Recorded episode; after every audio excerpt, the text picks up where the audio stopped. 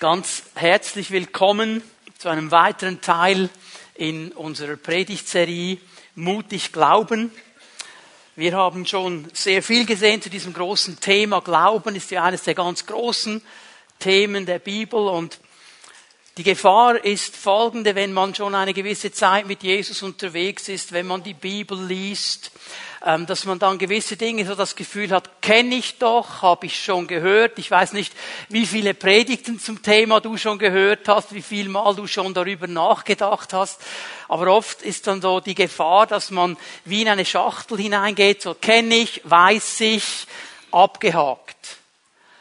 Und ich bete, dass der Herr mir immer wieder hilft, dass ich nicht in dieser Schachtel drin bleibe dass ich mich vom Wort Gottes immer wieder herausfordern lasse, aus dieser Schachtel herauszukommen. Und das bete ich für uns alle. Dass wir nicht vorgefasste Meinungen haben, vorgefasste Ideen, sondern dass wir uns immer wieder, wenn wir das Wort Gottes hören, wenn wir es lesen, neu diesem Wort stellen und uns auch herausfordern lassen. Das soll auch diese Predigtserie uns dabei helfen, diese verschiedenen Facetten, diese Breite des Themas Glauben mindestens im Ansatz ein bisschen zu verstehen. Ich habe euch schon einige Dinge gezeigt. Ich möchte noch einmal auf diese Spannung hinweisen, die wir am letzten Sonntag kurz angeschaut haben. Diese Spannung zwischen der Dynamik des Glaubens und der Statik des Glaubens. Glauben ist beides. Auf der einen Seite diese starke Dynamik, wo der Herr mich herausfordert, im Glauben Dinge zu tun. Wenn ich so ein Bild brauchen möchte, wir singen das auch in einem Chorus, nicht? Er ist so der Wind in meinem Segel. Er treibt mich an, er ermutigt mich. Und ich meine, Jesus hat gesagt, geht hin in alle Welt und wirkt in meinem Namen. So diese dynamische Seite. Aber dann gibt es eben auch die statische Seite. Als die Jünger dann zurückgekommen sind nach diesem Geht hin, dann sagt er ihnen auch so, und jetzt kommt mal zu mir, und jetzt ruhen wir mal ein wenig aus, kommt her zu mir alle, die ihr mühselig und beladen seid. So im Leben eines Christus gibt, gibt es beide Momente. Es gibt die dynamische Seite, es gibt die statische Seite, und die sind nicht gegeneinander. Wir brauchen sie beide, um ausgewogen in diesem Glauben vorwärts zu gehen. Dynamik und Statik. Dann haben wir gesehen, dass Glauben bedeutet, mit den Augen Gottes zu sehen. Sei es eine Situation, die sich mir stellt, eine Herausforderung, die vor mir ist, nicht nur mit meinen natürlichen Augen und mit meinen natürlichen Sinnen zu bewerten, sondern danach zu fragen, Herr, was hast du dazu zu sagen? Herr, was denkst du? Wie siehst du das? Wie wird diese Situation eingeordnet, wenn ich deine Möglichkeiten in die Rechnung mit einbeziehe? Das ist eine Herausforderung. Und dann haben wir lange darüber gesprochen, dass Glauben eben auch Beziehung bedeutet. Glaube an Jesus. Ich komme hinein in eine Beziehung. Und wie es mit menschlichen, natürlichen Beziehungen ist, ist auch die Beziehung zum Herrn wachstümlich. Ich wachse in dieser Beziehung. Ich lerne ihn immer besser kennen und so wird auch mein Glaube wachsen. Und ich verstehe, Glaube ist nicht eine Leistung, die ich irgendwie erbringen muss vor dem Herrn. Es ist eben diese Beziehung mit ihm, in der ich stehe. Und das ist das Fundament meines Lebens. Und dann haben wir am letzten Sonntag über eine weitere Facette nachgedacht. Hier möchte ich ein bisschen verlängern heute Morgen. Lukas 17 ist diese Begebenheit, die wir angeschaut haben. Da kommen zehn Menschen, zehn Aussätzige zu Jesus. Sie bitten ihn, dass er sie heilt. Jesus tut es einer von ihnen kommt zurück. Einer aus diesen zehn kommt zurück. Er wirft sich vor Jesus nieder und betet Jesus an. Und Jesus fragt seine Jünger, sagt, hey, sind die anderen neun, die sind nicht gesund geworden? Ist nur einer gesund geworden?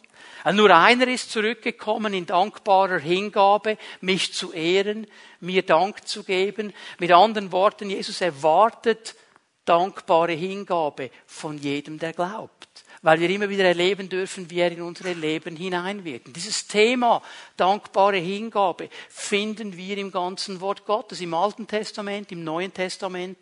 Ich habe eine Situation angeschaut, mir mit euch zusammen, wie Paulus über diese dankbare Hingabe spricht, wie er drei Beispiele braucht. Du kannst 2. Timotheus Kapitel 2 schon mal aufschlagen drei Beispiele, um uns vor Augen zu führen, was dankbare Hingabe ist. Und zwei dieser Bilder haben wir am letzten Sonntag gesehen. Der Soldat und der Sportler, die sich hingeben in ihren Dienst, in ihren Sport Und eine dritte werden wir uns heute anschauen. Das Bild des Bauers. Die lesen wir mal 2. Timotheus 2, Vers 6. Lese das aus der neuen Genfer Übersetzung. Wer darf als erster vom Ertrag der Ernte essen? Ist es nicht der Bauer, der die schwere Feldarbeit verrichtet? Das Bild des Bauerns werden wir uns heute genauer anschauen. Ich habe nur einen Punkt heute Morgen, das ist eben dieser Bauer. Aber den werden wir uns ganz genau anschauen. Und Paulus ähm, braucht ganz wenige Worte im griechischen Originaltext. Die neue Genfer Übersetzung hat das schon übertragen, dem Sinn nach übertragen. Paulus kommt hier sehr klar und sehr einfach. Und wenn man es wörtlich übersetzen würde aus dem Griechischen, müsste man es so übersetzen. Der hart arbeitende Bauer ist der Erste, der an der Frucht teilhat. Der hart arbeitende Bauer ist der Erste, der an der Frucht teilhat. Und was können wir lernen von diesem Bauern? Das Erste ist, dass er hart arbeitet. Er ist ein hart arbeitende Person. Ich meine, wir wissen auch heute noch Landwirte, das ist ein harter Job, obwohl sie Traktoren haben und Maschinen haben und alle anderen Dinge haben. Geh mal 2000 Jahre zurück, gab es alles noch nicht, war noch viel härter. Dieser Bauer hat hart gearbeitet. Und das haben wir ja schon gesehen beim Soldaten, beim Sportler. Auch sie haben daran gearbeitet. Sportler mit Disziplin, ausgerichtet auf das Ziel. Der Kämpfer, der Soldat mit der ganzen Kraft, die er hatte, da hineinzugehen. Und ich möchte noch einmal festhalten, hier dankbare Hingabe bedeutet, ich bin bereit, hart für meinen Herrn zu arbeiten, nicht weil ich muss, sondern weil ich will. Das ist ein großer Unterschied. Ich bin nicht verpflichtet, ich bin nicht gezwungen, hart für meinen Herrn zu arbeiten. Ich will das aus Dankbarkeit, weil meine dankbare Hingabe an ihn auch diesen Anteil beinhaltet, dass ich sage, Herr, hier bin ich mit allem, was mich ausmacht, mit allem, was ich kann, mit all meiner Kraft. Ich will dir und der Sache deines Reiches dienen. Ich will deinen Namen groß machen. Es ist eine dankbare Hingabe. Und ich habe am letzten Sonntag das betont, ich sage es noch einmal ganz kurz, das schaffen wir nur, nur, nur mit der Kraft Gottes. Die Entscheidung für diese Hingabe, die kann ich treffen. Wenn ich das dann aber durchziehen will, solange ich auf dieser Erde bleibe, brauche ich die Hilfe Gottes. Ich brauche die Kraft Gottes. Wir haben letzten Sonntag gesehen, dass Paulus uns im Philipperbrief zuruft, dass es der Herr ist, der das Wollen und das Vollbringen in uns wirkt. Er ist es. Ich möchte euch noch so eine Stelle geben. 1. Korinther 15, Vers 10. 1. Korinther 15, Vers 10. Wir werden da ganz langsam mal durchgehen, um zu verstehen, um was es hier wirklich geht. Aber durch Gottes Gnade bin ich, was ich bin. Paulus hat verstanden, dass er durch die Gnade Gottes zu dem geworden ist, was er ist. Das heißt, er weiß und wir dürfen wissen, wir sind erlöste Menschen durch die Gnade Gottes. Uns wurde vergeben durch die Gnade Gottes. Die bittere Wurzel wurde gezogen durch die Gnade Gottes. Unsere Leben wurden wiederhergestellt, Geist, Seele und Leib, durch die Gnade Gottes. Ich bin aufgenommen in die Familie Gottes durch die Gnade. Ich habe einen Platz in seinem Haus durch die Gnade. Das hat nichts mit mir zu tun. Das ist nur seine Gnade, weil er bereit war, für mich alles zu geben mir diese Gnade zu schenken, kann ich nur eines tun, ich kann im Glauben sagen, jawohl Herr, das ist für mich. Und wenn du hier bist heute Morgen und nicht sicher bist, ob du erlöst bist, ob dir vergeben ist, ob du zu dieser Familie Gottes gehörst oder nicht. Ich sage dir, die Gnade ist da für dich. Du darfst dich heute Morgen entscheiden im Glauben, dass das, was Jesus getan hat am Kreuz, was er erlitten hat am Kreuz, dass er das für dich getan hat, dass er es für dich erlitten hat, dass er dir Gnade schenken möchte. Das ist das Fundament, auf dem ein Paulus steht. Durch Gnade bin ich, was ich bin. Und jetzt geht er weiter. Seine Gnade, die er an mir erwiesen hat, ist nicht vergeblich gewesen. Das zeigt mir etwas, nämlich dass Gnade im Leben eines Nachfolgers Jesus auch vergeblich sein kann. Paulus sagt, bei mir war es nicht vergeblich. Er kennt aber offensichtlich Leute, bei denen war es vergeblich. Das heißt mit anderen Worten, diese Gnade, auch wenn sie Geschenk ist, auch wenn ich sie nur durch Glauben bekommen kann, wird sich in meinem Leben zeigen. Sie wird sichtbar sein. Wenn sie nicht sichtbar werde, könnte ich nicht unterscheiden, was vergeblich ist und was nicht. Das heißt, die Gnade wird etwas bewirken in meinem Leben. Und Paulus lässt uns hier nicht im Dunkeln stehen, was sie bewirkt. Und jetzt kommt er mit einer starken Aussage, diese Gnade war nicht vergeblich, sondern ich habe mehr gearbeitet als sie alle. So, jetzt denkst du, wow, nimmst aber den Mund ziemlich voll, lieber Paulus. Sagst also, du bist besser als alle anderen. Du hast mehr bewirkt als alle anderen. Du hast mehr gemacht als alle anderen. Jawohl, sagt er, so ist es. Ich habe mehr gemacht. Und es ist nichts anderes als dankbare Gnade. Denn durch Gnade oder Hingabe, durch Gnade bin ich, was ich bin. Seine Gnade ist nicht vergeblich. Ich habe mehr gemacht als sie alle. Das ist meine dankbare Hingabe. Ich glaube an meinen Herrn. Darum gebe ich mich dankbar ihm hin, mit allem, was ich bin und habe. Und jetzt ist er aber noch nicht fertig. Jedoch nicht ich. Paulus wusste ganz genau, das bin nicht ich. Das würde ich vielleicht in diesem Pace eine Woche durchhalten. Jedoch nicht ich sondern die Gnade Gottes, die in mir ist. Und hier schließt sich der Kreis wieder. Paulus weiß, ich kann diese Hingabe, diese dankbare Hingabe nur durch die Kraft Gottes aufrechterhalten. Wenn ich das wirklich durchziehen will, ich brauche die Gnade Gottes, ich brauche die Kraft Gottes. Wenn hier davon zu lesen ist, dass dieser Bauer durch seine dankbare Hingabe hart gearbeitet hat, und übrigens im Griechischen gibt es verschiedene Worte für Arbeit. Und hier wird wirklich Kopiao gebraucht, also das ist fast zu Tode schuften. Das ist massive, starke, harte Arbeit. Wirklich Einsatz. Und dieser Bauer, er arbeitet hart. Durch die Gnade Gottes, ein Teil der dankbaren Hingabe. Ich entscheide mich dafür und aus der Kraft Gottes kann ich das leben. Und das Zweite, was ich aber sehe bei diesem Bauern, und das ist mir wichtig heute Morgen, dieser Bauer muss im Glauben sehen, bevor er ernten kann. So, die meisten von uns, die haben ja schon gelesen, er wird die Frucht genießen können. Sagst du endlich mal etwas zum Genießen. Aber hör mal, bevor er die Frucht genießen kann, muss er säen. Er muss zuerst etwas tun, bevor er zur Ernte kommt. Und er muss das im Glauben tun. Bevor er die Frucht genießen kann, muss er bereit sein zu säen. Er muss bereit sein, etwas zu geben, loszulassen. Und er muss das großzügig tun. Schau mal, dieser Bauer, wenn der innerlich weiß, dass wenn ich sehe, eine Ernte kommt, und er setzt sich auf die Veranda seines Bauernhofs, so in einen Schaukelstuhl, und er weiß innerlich ganz genau, wenn ich säen würde, dann würde eine Ernte kommen. Das Prinzip von Saat und Ernte weiß ich ganz genau. Aber sich nie bewegt, dann würde er nie ernten können dann wüsste er zwar, dass das funktionieren kann, aber weil er nicht bereit ist, in seine Scheune zu gehen, seinen Samen zu holen, der vielleicht von der letztjährigen Ernte noch vorig ist, und diesen Samen großzügig auf den Acker auszusehen, wird er nicht ernten. So dieser Bauer muss bereit sein, im Glauben zu säen, loszulassen, zu geben. Und genau hier ist Jesus uns vorausgegangen. Er hat sein ganzes Leben gegeben. Er hat nichts zurückgehalten.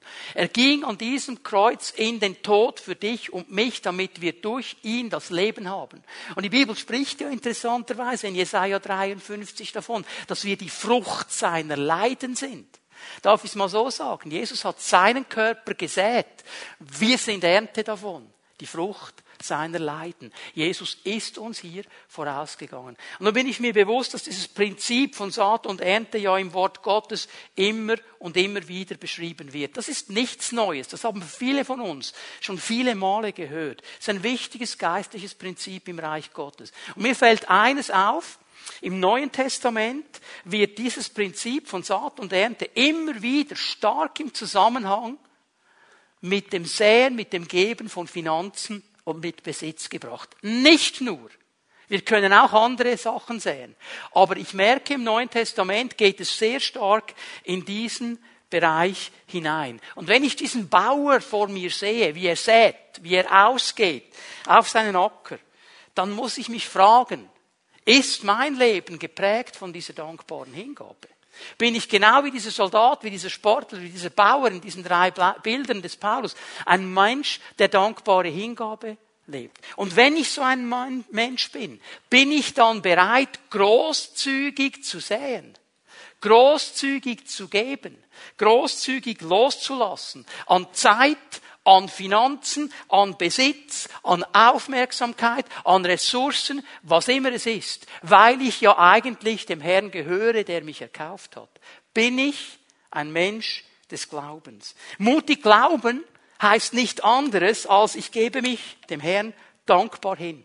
Mit meinem ganzen Leben, mit allem, was ich bin, mit allem, was, mich, was ich habe, mit allem, was mich ausmacht, damit er mit mir und durch mich sein Reich bauen kann.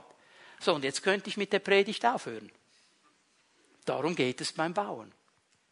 Jetzt könnten wir noch eine Stunde Lobpreis machen und dann nach Hause gehen. Ich war mir aber nicht so sicher in der Vorbereitung, ob wir diesen Gedanken wirklich verstanden haben. Also ich meine hier oben schon, aber in unserem Herzen. Wirklich verstanden, was dankbare Hingabe bedeutet? Auch im Bereich des Prinzips von Saat und Ernte.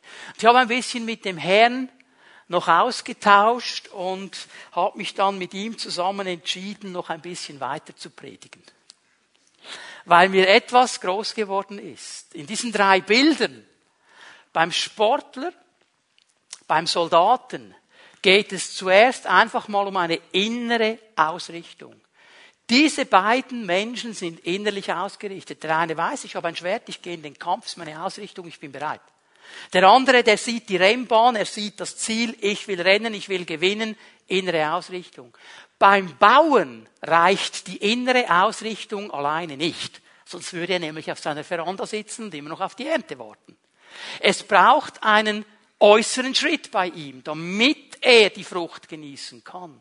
Und das ist der wichtige und entscheidende Punkt heute Morgen. Wenn wir nur innerlich oder mit unserem Verstand dieses Prinzip von Saat und Ernte abhandeln, dann fehlt uns etwas Wesentliches, dass wir nämlich aufstehen müssen und verstehen müssen, dass es um das Säen geht, als eine äußere Handlung, bevor ich überhaupt eine Ernte haben kann. Eine Ernte, und das haben wir gut gesehen, in 2. Timotheus 2, die der Herr offensichtlich mit mir teilen will.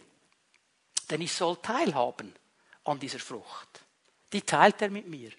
Und darüber möchte ich ein bisschen länger noch sprechen heute Morgen. Ich möchte mir drei Begebenheiten aus dem Dienst Jesu mit euch zusammen anschauen, die uns helfen, diese verschiedenen Ebenen zu verstehen und uns im Glauben herausfordern werden dankbar hinzugeben, was ihr hingeben könnt. Ich gebe euch das Grundprinzip schon jetzt, du kannst es dir aufschreiben, dann hast du schon mal gehört, um was es dem Herrn geht. Das Prinzip ist eigentlich einfach. Dankbare Hingabe gibt, Gott multipliziert und gibt zurück. Das ist das einfache Prinzip. Dankbare Hingabe gibt, Gott multipliziert und gib zurück. So, und jetzt gehen wir miteinander zum See Genezareth. Lukas 5, Vers 1.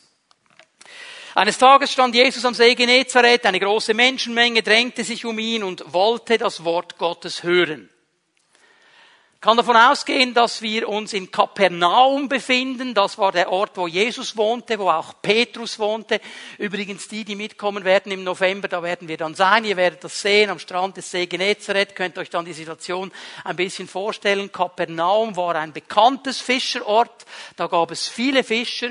Und die Leute, die kamen Jesus nach, eine große Menschenmenge, und sie wollten das Wort Gottes hören. Da wo Jesus war, wo er gepredigt hat, da waren immer viele Menschen. Und die waren da alle in Kapernaum, die wollten das Wort Gottes hören. Kurz vorher, vor dieser Situation, hat Jesus eines seiner wichtigsten Gleichnisse gelehrt. Das Gleichnis vom Sämann. Er sagt, wenn ihr dieses Gleichnis nicht versteht, versteht ihr alle anderen nichts. Das ist ein grundlegend wichtiges Gleichnis. Das hat er kurz vorher gelehrt. Und jetzt ist er in Kapernaum und da waren auch ein paar Fischer, war ein Fischereidorf. Und diese Fischer, Die waren ein bisschen frustriert. Ich werde euch gleich sagen, warum. Vers 2. Er sah zwei Boote am Ufer liegen, die Fischer waren ausgestiegen, reinigten ihre Netze.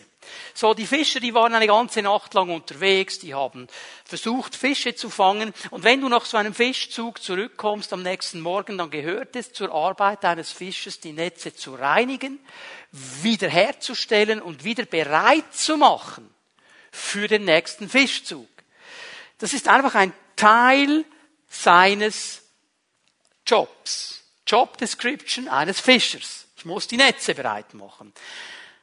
Und das war an diesem Tag absolut frustrierend. Warum? Weil in 5, Vers 5 lesen wir, die waren die ganze Nacht am Fischen und haben nichts gefangen. Nichts. Niente, nada, nicht ein kleines Schwänzchen, nicht mal eine alte Sandale haben sie rausgezogen, überhaupt nichts, einfach leer. Jetzt stell dir mal vor, du fischst eine ganze Nacht, auch das ein harter Job. Du weißt, ich muss Fische fangen, damit ich leben kann, damit ich meine Frau, meine Kinder ernähren kann. Du fängst nichts. Und zu allem Übel musst du jetzt noch da hinsitzen am Morgen und musst noch die Fische, äh, die Netze waschen, damit du wieder bereit bist für den nächsten Fischzug. Sehr frustrierend.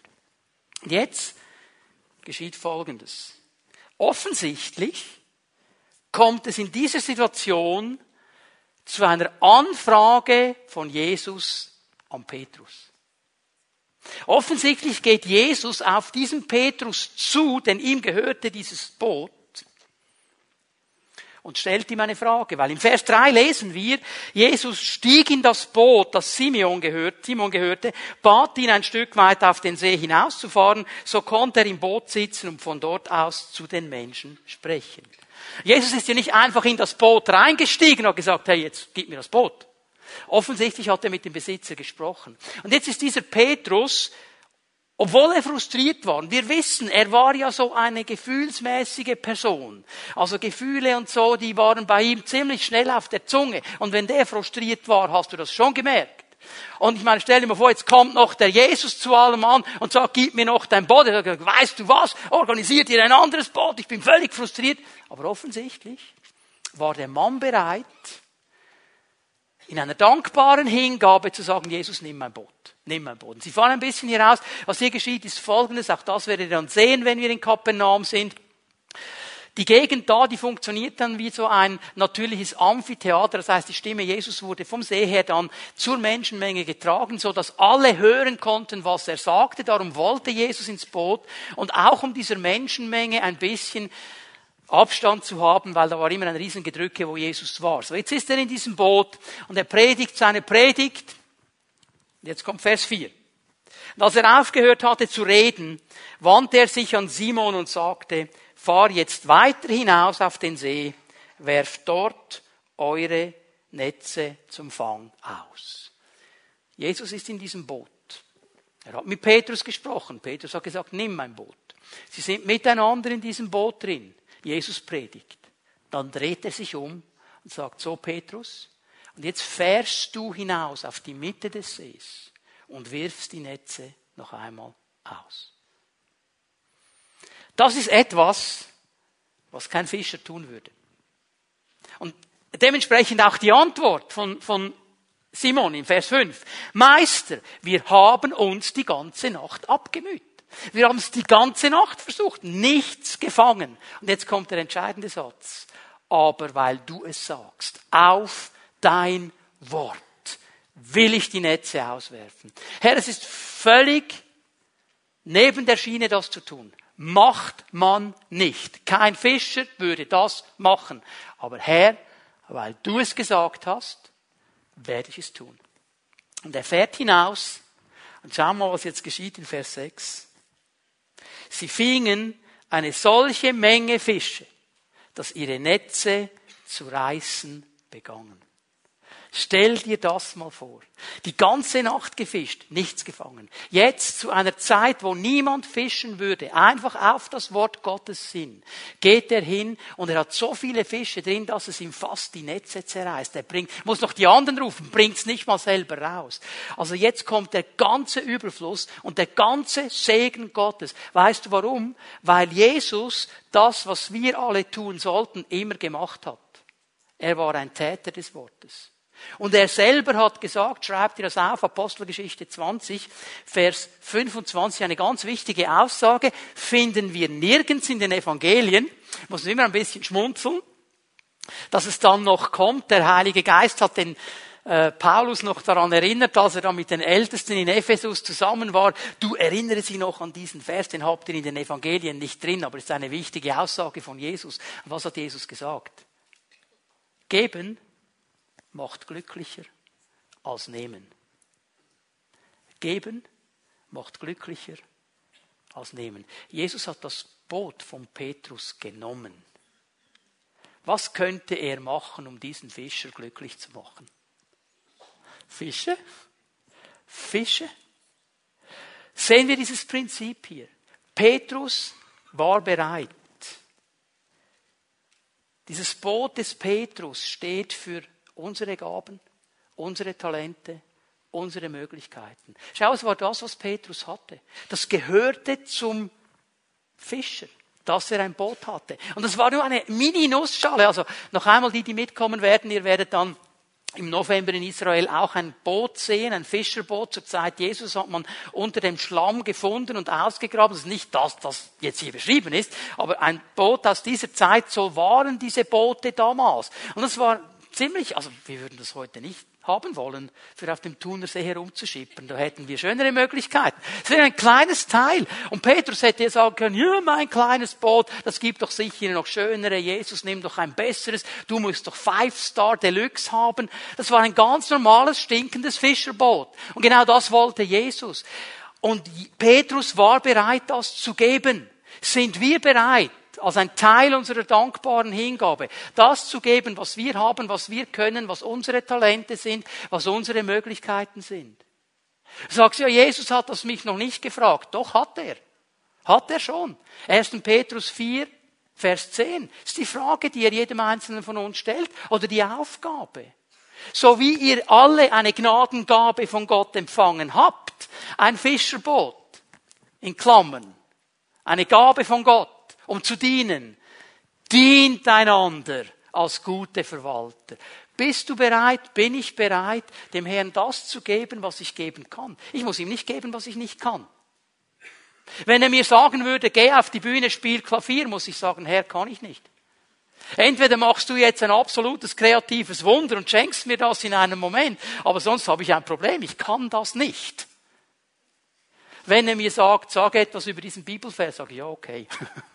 Können wir machen. Jetzt bewegen wir uns in meiner Salbung. Verstehen wir?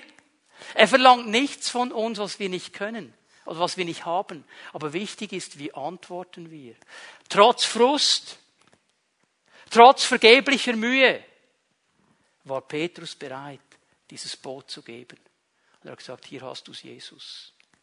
Und diese dankbare Hingabe öffnet die Türe. Wenn Jesus dich fragt, bist du bereit, dankbar zu geben? Und das hineinzusehen, was du kannst.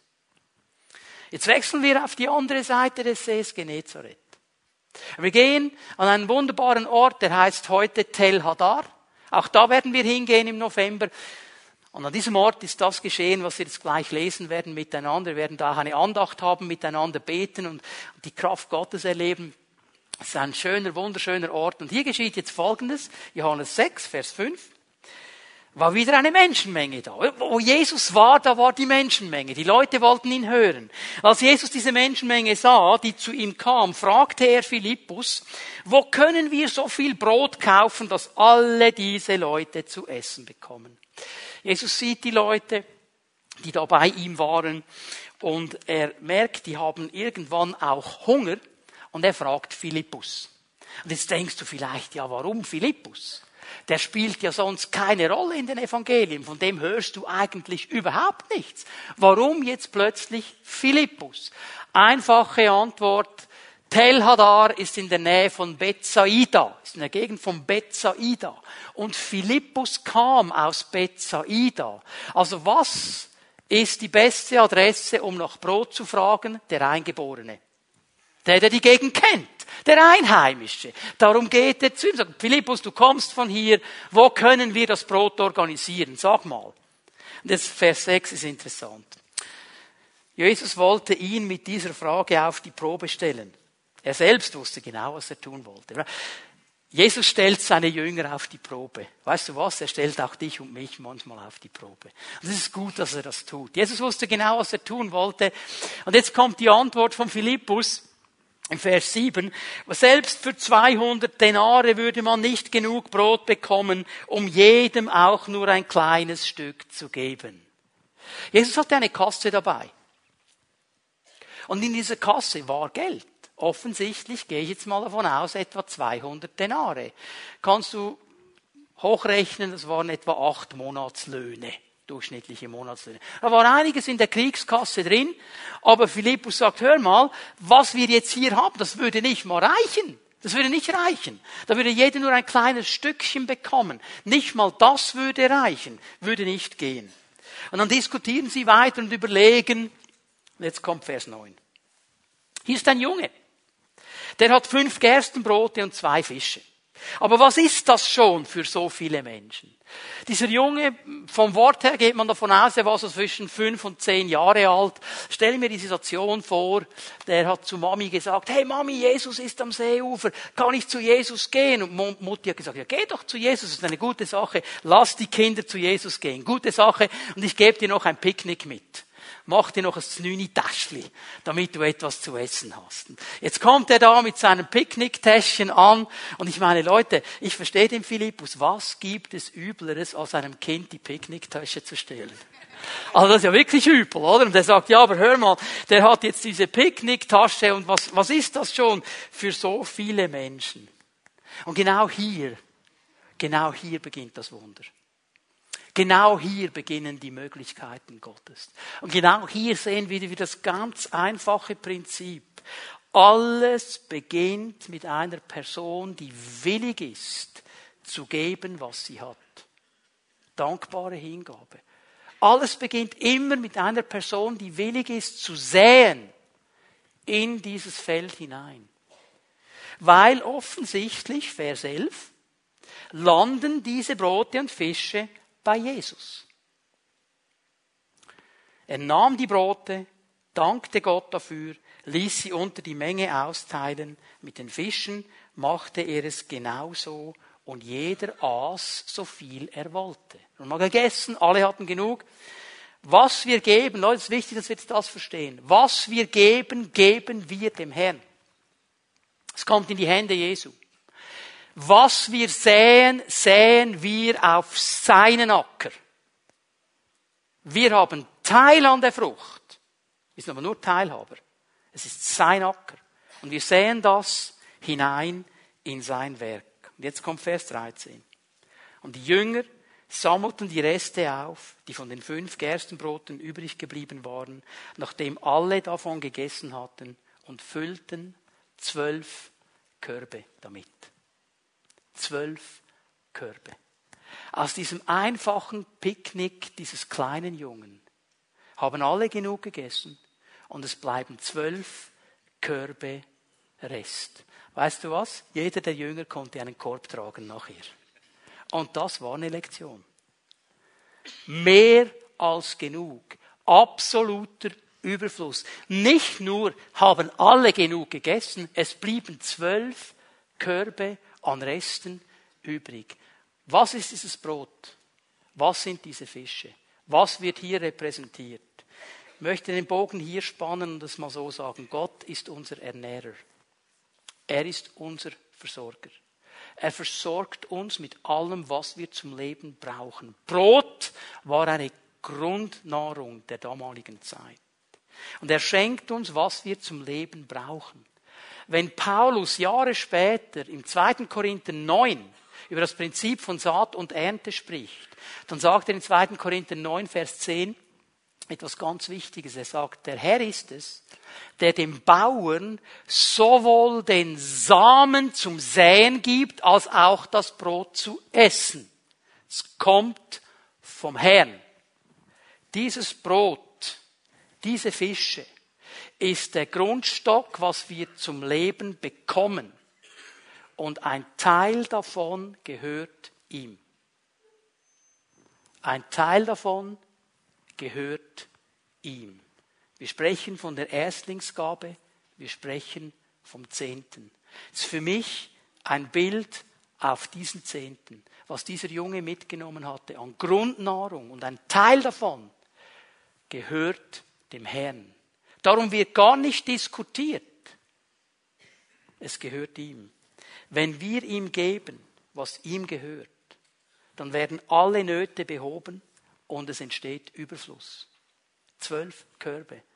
Malachi 3, Vers 10, könnt ihr euch erinnern, was der Herr sagt? Prüf mich. Prüf mich. Wenn du diese Erstlingsgabe in mein Kornhaus bringst, prüf mich, ob ich nicht die Fenster des Himmels öffne und Segen herabfließen lasse in Überfluss. Zwölf Körbe. Genau das ist hier geschehen. Warum sagt der Herr, prüf mich? Das ist übrigens das einzige Mal in der Bibel, wo er sagt, prüf mich, wo er uns Menschen auffordert, ihn zu prüfen. Ich glaube, in unserer heutigen Zeit hat dieses Prüfen vor allem mit etwas zu tun. Wir haben vergessen, dass alles von Gott kommt. Alles. Du sagst ja, Moment, meine Einkommen, da habe ich dafür gearbeitet. Ja, aber es kommt trotzdem vom Herrn. Wenn er nicht Segen geben würde, hättest du kein Einkommen. Es ist trotzdem von ihm. Das haben wir heute vergessen. Und es ist eine Prüfung zu sagen, von dem, was ich verdient habe, von dem, was ich erarbeitet habe, gebe ich dir diese Erstlingsgabe, weil sie dir gehört. Das war wahrscheinlich nicht einfach für diesen kleinen Buben, weil der wusste eines, auch wenn er nur fünf, sechs, sieben Jahre alt war, er wusste, wenn ich jetzt mein Picknicktäschchen dem Philippus gebe, dann hat er es, ich hab's nicht mehr. Wie soll ich satt werden? Wenn er logisch überlegt hätte. Aber offensichtlich hat er verstanden, dass hier etwas Großes geschieht und dass der Herr eine Verheißung schenkt. Sind wir bereit, unser Brot und unsere Fische dem Herrn zu geben, dem sie eigentlich gehören? Ich möchte euch eine Geschichte erzählen, die Lektion ganz am Anfang unserer Ehe, die ich gelernt habe, die wir gelernt haben, meine Frau und ich. Und ich spreche jetzt nicht für sie, ich spreche nur für mich alleine. Ich werde sie mein Leben lang nicht vergessen. Wir haben dem Herrn gesagt vor unserer Trauung, Herr, alles, was wir bekommen auf unsere Hochzeit, wir geben dir den zehnten Teil. Wir geben dir die Ernstlingsgabe. Das war unsere Entscheidung, das wollten wir machen. So, dann haben wir geheiratet, dann kamen die Flitterwochen, zurück aus den Flitterwochen und sofort nach Emetten in die Bibelschule. Und irgendwie, ihr wisst, wie das läuft, nicht? Wir machen dem Herrn eine Versprechung, sagen, Herr, das werde ich tun, und dann kommt äh, das normale Leben und wir vergessen solche Dinge. Und irgendwann kurz vor Weihnachten in einer Gebetszeit hat der Herr mal angeklopft und hat gesagt, du ähm, hast doch etwas gesagt von der zehnte Teil und so weiter. Und ich habe gesagt, ja klar, klar, klar, machen wir. Haben wir gesagt, Herr, machen wir. So, ich habe also den Bankauszug angeschaut. Das war noch die Zeit, bevor du online nachschauen konntest, was noch alles da war. Und es ist sehr interessant, wie der Herr die Dinge manchmal macht, nicht? Es war genau so viel Geld auf den Rappen, genau so viel Geld, wie eben diese Erstlingsgabe war. Und die wussten genau, wir gehen über Weihnachten in die Gemeinde zurück, haben Weihnachtsferien und es war für uns absolut klar, die Erstlingsgabe, die gehört ins Kornhaus, die gehört in unser Familienhaus, ob wir da sind oder nicht, da gehört sie hin. Und dann wussten wir jetzt aber auch, jetzt haben wir aber nichts mehr. Und ich meine, ich bin ja so ein Glaubensriese. Ich habe mir nie Sorgen gemacht. Ich meine, ich wusste, die Bibelschule, die hört dann auf und ich wusste noch nicht, was ich für einen Job habe nachher, war noch nicht klar. Ich wusste auch nicht, wo wir wohnen werden, das war alles nicht klar, aber als Glaubensriese kein Problem. Ja, stell dir vor, das war ein Fight. Aber wir haben uns entschieden, Herr, wir machen das, wir vertrauen dir. Wir haben das gesagt, wir machen das. Aber wir haben das Geld in die Kollekte gelegt, sind dann zurückgefahren nach Emetten, hatten noch genug Benzin, nachher habe ich das Auto nicht mehr gebraucht, habe ich es abgestellt und gesagt, so Herr, I don't know, wie es weitergeht, keine Ahnung. Auf jeden Fall, ein, zwei Wochen später bekommen wir Besuch, eine Familie, hat die ganze Klasse besucht, die waren mit uns schon im ersten Semester, konnten das zweite Semester nicht machen. Ich habe sie gekannt, ich hatte mit ihnen eigentlich nie große Berührungspunkte, auch an diesem Tag, ich habe sie schnell gegrüßt. Hab dann am Nachmittag Hebräischunterricht gehabt bei Lili Vreschner. Kennt ihr Lili Vreschner noch? Kennt sie noch jemand? Ja, der eine oder andere. Also wenn du bei Lili Vreschner Hebräisch gehabt hast, warst du nachher geladen. Und ich kam am Nachmittag so richtig schön geladen, gehe am Postfach vorbei, sehe einen Brief da drin. Da habe ich gedacht, ja, also Post kommt am Morgen, was ist hier los? Nehm's raus, ist Geld drin. mit einem kleinen Zettel von dieser Familie. Die hat geschrieben, ich weiß, wir wissen nicht warum, aber wir müssen euch das geben. Ich gesagt, Halleluja, Herr, so cool. So, dann zwei Wochen später gingen wir mit der Bibelschule auf Einsatz, irgendwas in einer Gemeinde im Zürcher Oberland, war noch nie da. Und nach dem Gottesdienst, meine Frau ist da mit jemandem am Reden im Feuer, macht sie noch oft und so, komme ich da hin. Seine Frau, die war mit ihr in der Jüngerschaftsschule. Die kannten sich. Und jetzt geht die Diskussion in diese Richtung, dass die sagt, das ist so cool, dass du da bist. Weil der Herr hat mir gesagt, ich soll dir Geld geben. Aber ich habe deine Adresse nicht gehabt. Jetzt hätte ich zuerst deine Adresse suchen müssen. Jetzt bist du hier. Portemonnaie raus. So, da ging's weiter. Wir haben dann eine offene Stelle bekommen. Es ging nach Wettigen ins Praktikum und mein geistlicher Vater und damaliger Chef, Rudi Mösch, er hat mir gesagt, so viel wirst du verdienen und ich will, dass ihr eine Wohnung habt in Wettingen. Und die Wohnung darf nicht mehr als so viel kosten. So, das waren zwei große Probleme. Find eine Wohnung in Wettingen und finde sie zu diesem Preis. Auf jeden Fall sind wir dann an einem Ort gelandet und die Frau hat uns gesagt, ja okay, ich zeige euch die Wohnung, aber ihr werdet sie nicht bekommen, ich habe sie schon jemandem besprochen. Ihr bekommt sie nicht. Wollt ihr sie euch anschauen? Habe ich gesagt, ja, jetzt sind wir hier, schauen wir sie an. Haben die Wohnung angeschaut, dann sagt sie, kommt noch rüber in meine Wohnung, hat sie uns hingesetzt, macht Kaffee. Ich habe gedacht, wieso macht die Kaffee? Und dann sagt sie zu uns, wisst ihr was? Ich gebe euch die Wohnung. Ihr könnt sie haben, ihr könnt den Vertrag jetzt unterschreiben. Ich habe sie zwar versprochen, ich gebe sie euch. Halleluja. Weißt du was? Es funktioniert. Es funktioniert. Und weißt du, warum es funktioniert? Weil es der Herr gesagt hat. Hat es Glauben gekostet? Ja. Würde ich es wieder machen? Ja. Weil ich habe mehr als zwölf Körper bekommen davon. Amen. So, und jetzt gehen wir in die Gegend von Jerusalem, nach Bethanien als Ende des Dienstes von Jesus. Ich möchte euch eine dritte Ebene zeigen dieses Prinzips von Saat und Ernte. Jesus war in Bethanien bei Simon dem Aussätzigen zu Gast. Das ist Markus 14, Vers 3. Während der Mahlzeit kam eine Frau mit einem Alabastergefäß voll echtem, kostbaren Nardenöl. Sie zerbrach das Gefäß und goss Jesus das Öl über den Kopf. Viele von uns kennen diese Geschichte. Die Frau kommt und nimmt dieses Alabastergefäß, dieses Nardenöl und sie salbt Jesus damit. Und eigentlich ist es ein Zeichen von Hingabe und Verehrung. Es war eigentlich ganz normal in der damaligen Zeit, wenn du in ein Haus hineingingst, Zeichen der Gastfreundschaft und dass du als Gast geehrt wirst. Die Füße werden dir gewaschen und der Kopf wird gesalbt mit Öl. Das war eine ganz normale Sache. Und diese Frau kommt und sie nimmt nicht nur ein bisschen Öl, sondern sie nimmt dieses kostbare Nardenöl. Die Geschichte sagt uns weiter unten, 300 Denare hätte das erbracht, hätte man es verkauft. Es war ein absolutes geniales Parfüm, das diese Dame, Maria ist ihr Name, hatte. Und sie hat dieses Parfüm genommen.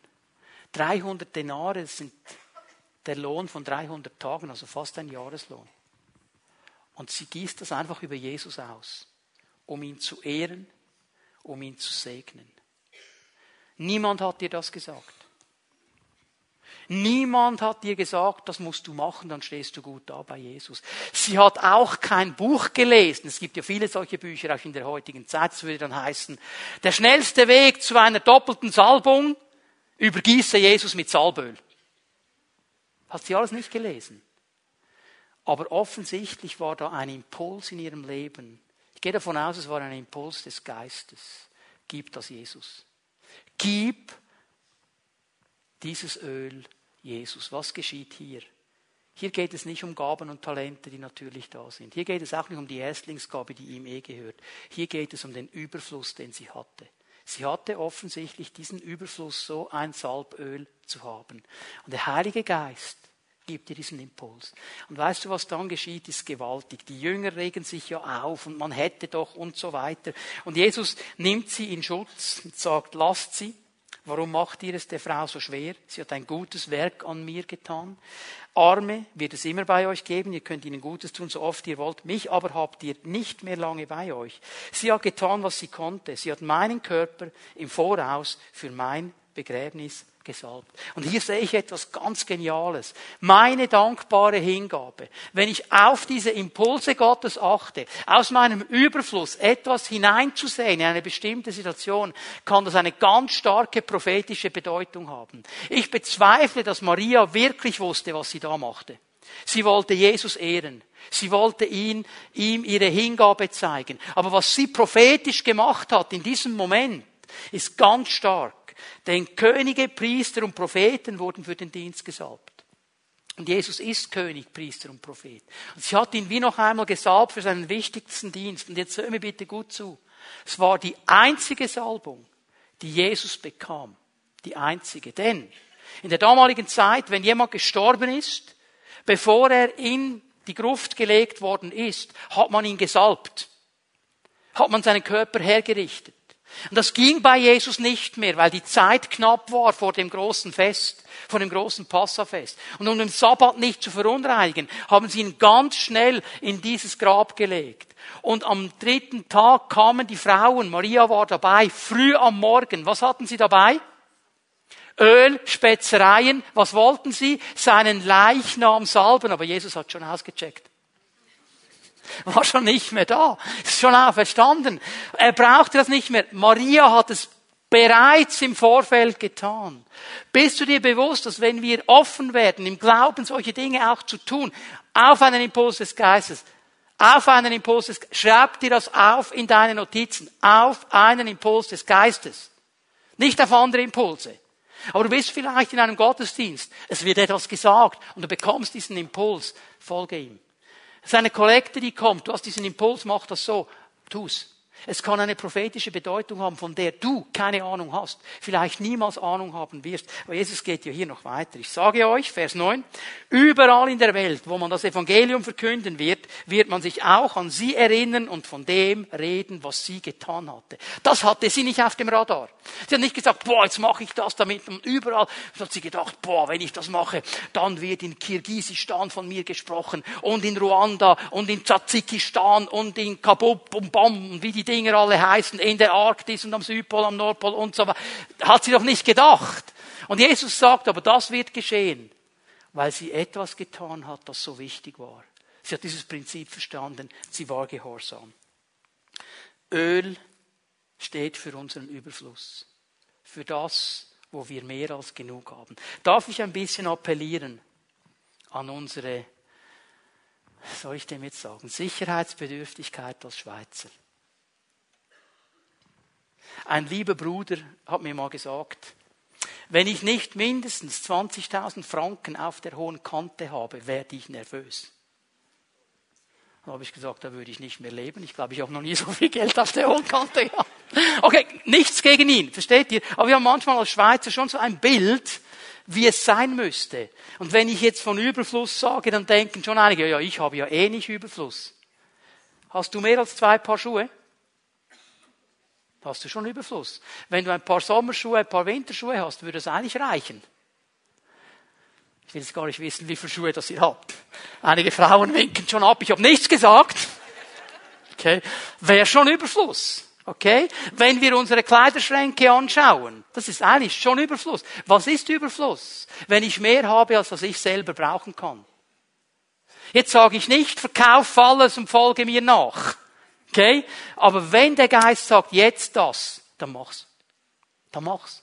Und dann kann etwas geschehen an Kraftvollen für sein Reich. Was bedeutet diese dankbare Hingabe als ein Teil des Glaubens? Ich gebe aus meinem Überfluss auf einen inneren Impuls, weil ich verstanden habe, Glauben ist auch dankbare Hingabe. Ich bin bereit, mit allem, was ich bin, mit allem, was ich habe, diesem Herrn zu dienen. Ich bin bereit, meine Gaben und Talente zu geben. Vielleicht habe ich das Gefühl, was kann ich hier beitragen, was kann ich hier machen? Aber wenn Jesus mich fragt, dann habe ich etwas beizutragen. Und was daraus gemacht wird, das ist seine Sache, nicht meine. Mutig glauben, dankbare Hingabe heißt, ich weiß, was ihm gehört und ich werde darauf achten, ihm das zu geben. Das behalte ich nicht für mich, das gehört ihm, weil ich möchte erleben, dass zwölf Körbe Überfluss freigesetzt werden können. Und es bedeutet auch, wenn der Herr mir einen Impuls gibt, aus meinem Überfluss etwas zu tun, nicht weil ich muss, sondern weil ich will, werde ich ihm dienen. werde ich ihm das geben. Mutig glaubende Menschen haben eine dankbare Hingabe. Und ich fange nur an zu erahnen, was freigesetzt werden kann für das Reich Gottes, was geschehen kann für das Reich Gottes, wenn wir lernen, nach diesen Prinzipien zu leben. Wie dieser Petrus, wie dieser kleine Junge, wie diese Maria etwas freigesetzt haben.